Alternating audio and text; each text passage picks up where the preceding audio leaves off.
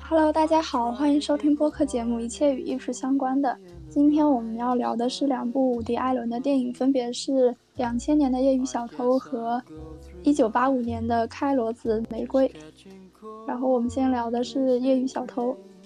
业余小偷》讲的就是一个一对夫妻里面的丈夫，有一天就是决定去密谋抢抢劫一个银行，然后他就呃在回家的路上买了一板巧克力。想要贿赂妻子，但是妻子一听就知道这是个不靠谱的计划，然后她就否决了，否决了丈夫的想法。之后，她就是丈夫的三个愚蠢的同伙就来家里找她丈夫，然后她她她那个妻子是怎么同意？就是我觉得应应该是糊弄她丈夫吧，就是勉强就同意了，就是觉得嗯。就糊弄他，然后就勉强同意了。哦，就有点像哄小孩一样。对对对。然后对他四个人就凑够了钱，然后就就决定盘下那个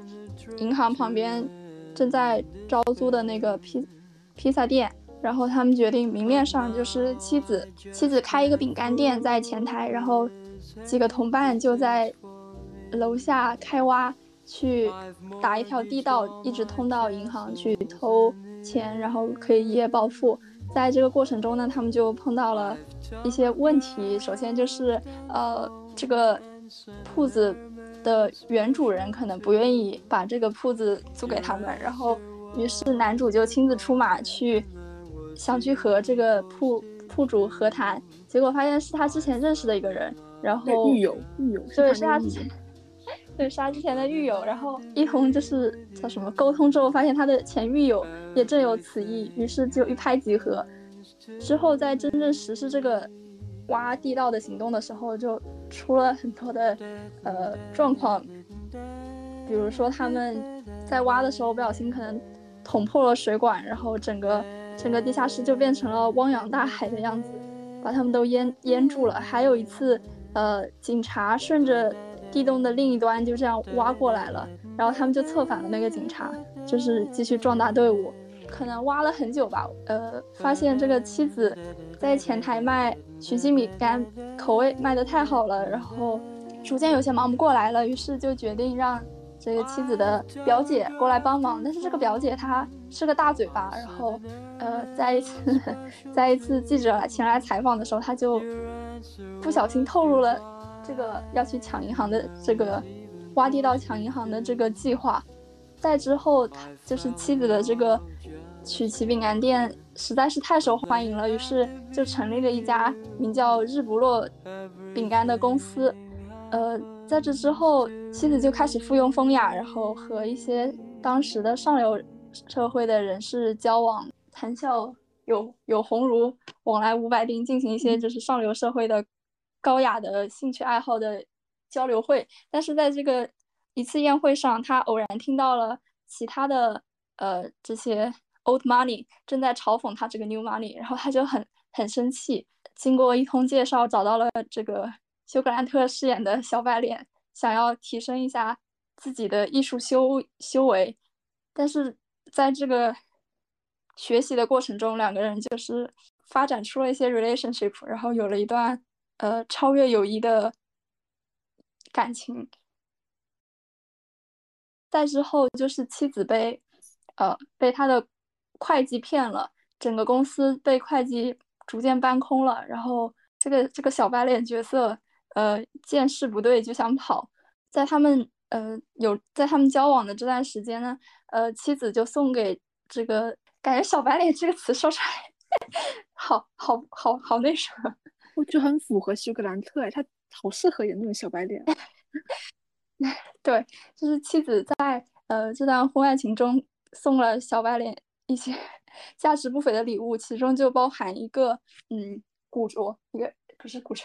一个嗯古古小古董，是一个小烟灰盒，烟灰对，一个一个蓝色的烟灰盒，装烟种。对，反正就是很值钱啦。然后可以，如果拿回来的话，可以抵掉一些。要还的债务，然后同时双线呢这边，呃，丈夫在发财之后依然有着小偷小偷梦，他就是在一次 宴会中想要去偷，想要去偷他朋友新嗯拍卖买来的一个项链，然后他在 China Town 呢定做了一个假的，一模一样的，想要以假乱真，但是在宴会上呢自己又手忙脚乱，因为他是个业余小偷嘛，所以就是不小心把。把真品和赝品给搞混了，然后闹出了这种一个啼笑皆非的 一个场景。之后，夫妻两个人重归于好，走向了一个圆满的团圆的结局。但这个很好玩的，这个很有意思。这电影 就是让人 让人哈哈大笑的电影。那里面蛮有意思的地方蛮多的。我以为就是就是说等那个。我后面就说那个伍迪·艾伦演那个丈夫，他可能有钱之后，但是他不满足现在的生活，但是还还想继续抢银行，但是他结果还是没抢，就是还是 嗯，就是一个不忘初心的小偷吧。因为那个桥段记得很清楚，就是那个伍迪·艾伦那个丈夫，他打算去找那个店主，就是那个租来店铺店主嘛，然后发现就是他狱友嘛，然后发现他狱友其实是赚钱，其实是然后。租房子，然后把那个房子烧，然后得保险，然后他靠这个得保险方式把他的两个孩子供上大学。我觉得就是他们这对夫妻两个人之间的感情真的好，就是很纯粹的爱情吧。不管两个人 处在什么状态、什么精神状态、什么经济状态，两个人都还是感情那么好。我要讲的是，嗯，《开罗紫玫瑰》，大概就是。讲的是，嗯，在三十年代左右，那个美国经济大萧条时期，有个叫西西利亚的家庭主妇，她白天呢在一个餐馆上班，但是呢，那个在餐馆上班就非常不顺利嘛，她有些笨手笨脚的，然后还会被她老板给骂。而她家里呢有个丈夫，她丈夫呢爱好赌博，所以她其实每天过都挺苦逼的。可是她有个爱好就是去看电影。每当他去看完电影的时候，他就整个眼神都是放光的，就是电影就是他人生中最重要一部分，也是他整个很乏味人生的一个最闪光的地方。然后有一天他看完电影之后呢，他就回家，但是呢，她丈夫呢又找要钱嘛，然后她其实每天工作很忙，她白天要去，嗯，白天要去那个餐店上班，然后。然后中间就只有一那么一几个小时时间，她可以去看段电影，然后看完电影之后，她就回家做家务。然后她晚上还有一份活。后面就是有一天她回到家，发现她的丈夫呢跟一个一个嗯女人出轨了，对一个杂技演员，对一个杂技演员出轨，她就很伤心。然后她就想离家出走，结果没想到她离家出走，就发现自己无处可去，又只能回家去照顾她的丈夫。然后直到有一天。她去看电影的时候，去看了一部叫《开罗紫罗兰》的电影，这是她最喜欢的电影。这时候呢，就是戏里面的男主叫汤姆，他就突然就直接跟那个西西利亚对话，然后呢，他还甚至就是旁边就是电影院电影院那个电屏幕里面的人就劝他说：“你在干嘛？你在干嘛？”然后结果那个汤姆就直接走出来，他就说：“呃，他就觉得西西利亚很喜欢这部电影，然后就。”跟他一起跑出去了，当时整个电影院的人都晕了过去，然后外面就乱作一团。这个西西利亚呢，就带这个这个汤姆就去了很多地方。他们比如说那个他们去了一个餐厅吃饭，但是然后付钱的时候，其实后面被人发现是那种道具钱，他们就跑。然后呢，他们就跑上辆车，结果那个车不像电影里那样，只要装去就可以开。然后他们反正就是挺开心的，虽然说。虽然说这么倒算盘蛮开心的。然后这个汤姆他就跟那个西西利亚说，他要学会在这里的生活方式。这个汤姆的扮演者找到他，叫吉尔。然后呢，没想到这个吉尔呢，他其实是一个，就是怎么说，就是相当于这个西西利亚的偶像。然后西西利亚就很痴迷他，就像迷妹遇到了偶像嘛。然后这个吉尔呢，就叫那个西西利亚劝那个汤姆回到电影。荧幕里，如果这个汤姆呢带他的脸去做一些坏事，他就不知道该怎么办了。后来呢，他们两个其实就是开始一起聊天。这西西拉就很了解他，就跟他聊表演这件事情，然后聊了很多很多东西。然后吉尔也不知不觉的就是被他给迷住了。这个西西利亚她再次遇到了这个汤姆，然后呢，哎，好像是哦，中间有一段是那个汤姆他去人家一家妓院，然后 妓院段蛮有意思的，然后他就，然后但是他听不懂那些妓女们对他说那些黄黄的段黄黄的话，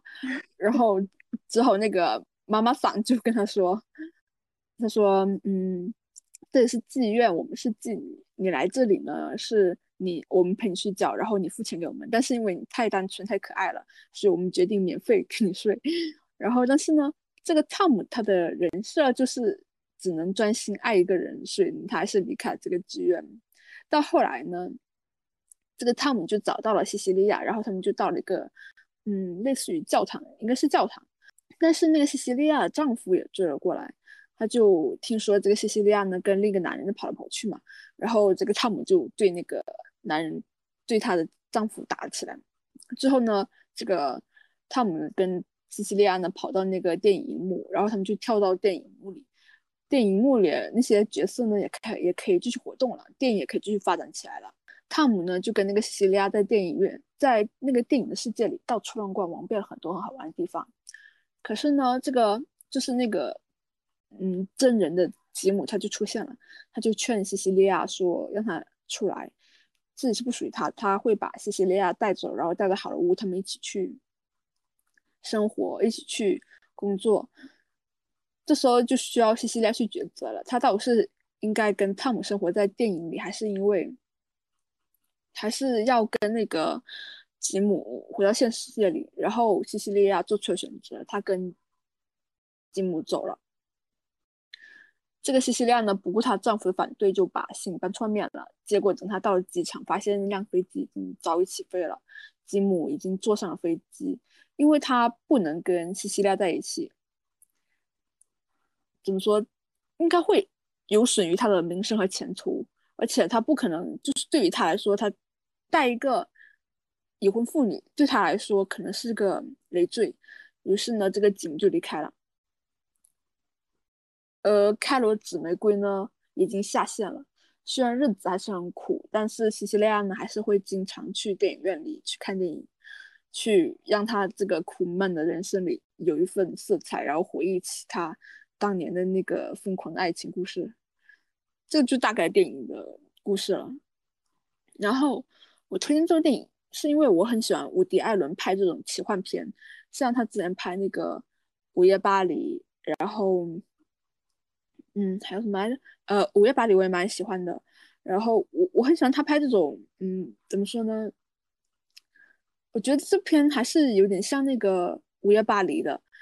就是有一点点那种奇幻色彩在里面，但是最后那个其实都是带有点淡淡的那种悲伤的感觉。就是脑洞大开，然后让两个根本不在一个时空，或者是不在一个就是呃平面的人可以有碰撞。而且我得说，就是。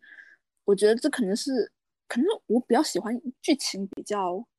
有有点起伏一点的，有点抓马一点的。我第二人平时拍的就有点，可能有点闷闷的感觉。我觉得就是有点，就是絮絮叨叨的，说说话话那种。然后几个人情感纠葛，然后所以说可能是我比较喜欢他这部电影的原因吧。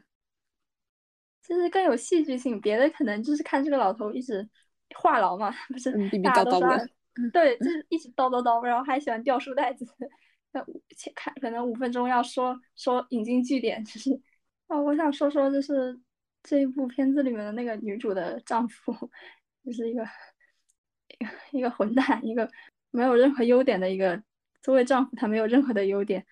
抽烟、赌博，然后家暴，他样样都沾。就一开始可能看的时候就就一直狂翻白眼，然后那个。怒气就一直在积蓄，积蓄，积蓄，而且他很会 PUA 女主，就是他其实前前段他就是嗯打完女主之后就马上跟她道歉，说对不起之类的，然后其其实就是 PUA 她，不能让她对用那种煤气灯策略，然后 嗯明明就是自己都说了，说你知道的，离开你我根本就没办法活下去，这个废物。然后我其实前期就是对女主在工作上的那个表现。也有点隐隐的恨铁不成钢，就觉得他就是就是没有梦想，然后整天幻想的那种。在工作的时候也是一直在想着电影，然后漫不经心，还要跟他妹妹聊天，两个人就是总是在经济萧条期间还还这么还这么不珍惜自己的工作。但后来后来就可能往后看吧，然后看到他想到他有那么讨厌的一个老公，然后每天给他每天给他就是把爱挂在嘴。嘴上，但是从来没有付出过行动。如果代入下自己，觉得呃生活的还是挺不如意的，可能也能也能理解吧。就是他工作上的表现。而且我特别喜欢看女主她看电影那个表情，就是很很神采奕奕，然后眼睛是发光的，整个人这个很可爱。是的，嗯，对，每个看电影的人，就是电影就他唯一的慰藉嘛。然后你看那个。那个他最爱的电影就是《凯罗紫玫瑰》嘛，然后他最爱的电影里，他最爱的角色突然跟他说话，然后跟他经历一场冒险，这是很多那种看电影的人都喜欢电影、热爱电影人都会梦想出的一件事情。对我看的时候就说，今天晚上睡觉晚上就梦这个内容，就是看五遍，然后就可以进电影去玩一圈。不过其实刚开始看话看前面的话，我其实是希望女主可以跟那个。接走的，因为我是希望女主去能去更更更大人世界看，而是她过得太苦了。电影这个屏幕太小了，我还是希望她能去，嗯，去走个更大世界。结果没想到那个男的就这么抛弃她，就这么离开她，这故事就蛮蛮忧伤的。对，就是又落回现实了。但是你看他，就是再一次去看下一部电影的时候，他还是会。怎么说很投入吧，还是会相信电影里面的这些东西。他还是这么天真。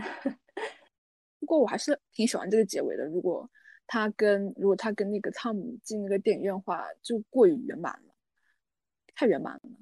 对吧？对啊，而且他是他选择的就是现实嘛，他没有选择那个嗯完美版的汤姆，所以最后现实给他的也是现实的结果，就没有很抓马的回到好莱坞或者怎么样。对啊，他选择那个男人，就因为他必须，这是有代价的嘛，他就必须得承受这个代价嘛，就是丢掉一切代价。而且还有一点就是很有意思的是，刚好呃，他不是就是时代背景是就是经济危机那个大萧条时代嘛，然后那时候刚好还只有黑白电影，所以呃，就是可以和现实生活有一个很那个屏幕内外就是有一个很很明显的对比吧，就是黑白的世界和呃。彩色的现实世界的一个分界线就是那一道屏幕。那我可以说一下这个一点点小八卦，就是这片子女主，呃，她叫米娅·法罗嘛，她是六十年代到七十年代非常有名的一个女演员。然后你可以，你翻她履历的话，她有很多非常经典的那个作品，比如说那个《尼罗河上查案》，还有很经典的那个恐怖片《罗斯玛丽的婴儿》。然后旧版的那个了不起的盖茨比，他也是在里面扮演那个黛西。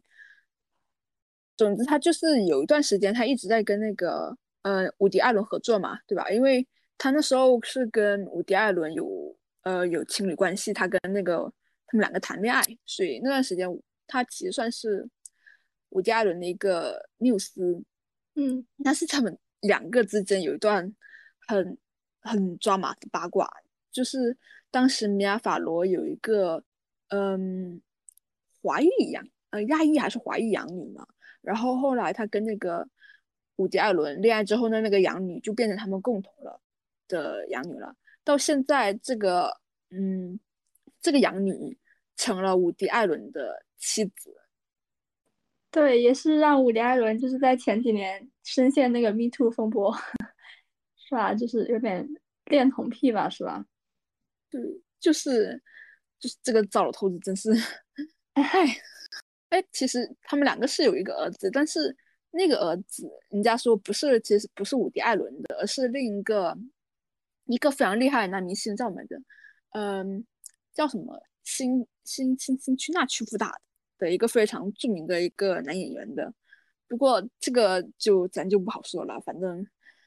嗯。我觉得还是人人都爱 gossip，就是大家一聊八卦就聊开了。感觉伍迪·艾伦真的好高产哦，他就是他可能哎，我不知道他这两年，反正前几年不是这都是每一年都会出一部吧，不管是叫什么，就是电影行业的呃高峰还是低谷，他每一年就是可能自己有有不少表达欲吧，就一年积攒下来就都会定时出一部作品这样子。对，我看他的作品，我觉得他作品很像那种就是书，因为可能是说话比较多吧，就絮絮叨叨的，就好像你看他的电影就感觉就像翻开本书，然后看一个作者在絮絮叨叨的一些故事，嗯，那种感觉。一个啰嗦老头，嗯，而且就怎么说，而且书卷气很重，我觉得就是纽约那种资产阶级、中产阶级那种知识分子那种感觉，就特别那种风格就特别浓。就是知识分子的傲慢。那个什么纽约的一个雨天吧，我感觉里面那个甜茶演的盖茨比，可能就是他自己有有一部分就是他自己的真实写照，可能就着他啊，啊，借着他的嘴吐槽了不少东西。他以前就是自己自己经常扮演他剧里的男主角嘛，然后跟各种大美女谈恋爱嘛，啊，对啊。然后甜茶那个角色扮演也很像他，就是有有时候就是裹着个背，然后就穿那种那种活色的毛衣，然后那个样子就很像他那个样子。呃，他写的那个剧本也是大部分写这种嗯知识分子啊，或者是中产阶级这种恋爱的那种故事。对，反正基本都是探讨这种两性关系，然后还还有一点就是基本是从女性的视角出发吧。哦，可能那个午夜巴黎不是，然后去的场景基本就就很旅游片嘛，可能去的场景都是公园，然后呃叫什么博物馆、剧院这种知识分子常去的地方。然后地点也是比如说巴黎、巴塞罗那、纽约，嗯，对就这些地方。然后他之前还在那什么咖啡公社，对吧？啊咖啡公社、罗马，然后也都是讲知识分子恋爱的，比如说那个温月光，嗯、之类的什么的。安妮霍尔也是。嗯，对对。哦，还有就是可能他自己本人很偏爱爵士乐吧，就是每一部里面基本都会出一些比较好听的呃爵士乐的音源，这些资产阶级的靡靡之音。